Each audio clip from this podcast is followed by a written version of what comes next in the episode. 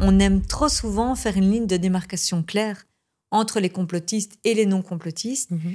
et euh, se croire d'emblée du bon côté, bien évidemment, alors que on a tous encore une fois à balayer devant notre porte. Il est pas rare dans l'anticonspirationnisme de voir des réflexes conspirationnistes. Moi, je le vois souvent, Ouais, d'imaginer que les complotistes en fait font partie tous d'un grand complot. C'est très frappant et franchement, nous qui travaillons sur ces questions, Mhm. je pense qu'on doit être attentif à ne pas sombrer dans le même genre de logique. Et c'est une erreur d'analyse quand on pense que le principal problème, c'est qu'aujourd'hui, les gens ne pensent plus de la bonne manière ou n'ont plus les bons outils pour penser correctement. Souvent, c'est des gens, malheureusement, ça peut nous embêter, mais qui raisonnent plutôt très bien, en fait. Mais le problème global, c'est-à-dire qui nous concerne tous, est bien plus en amont que ça.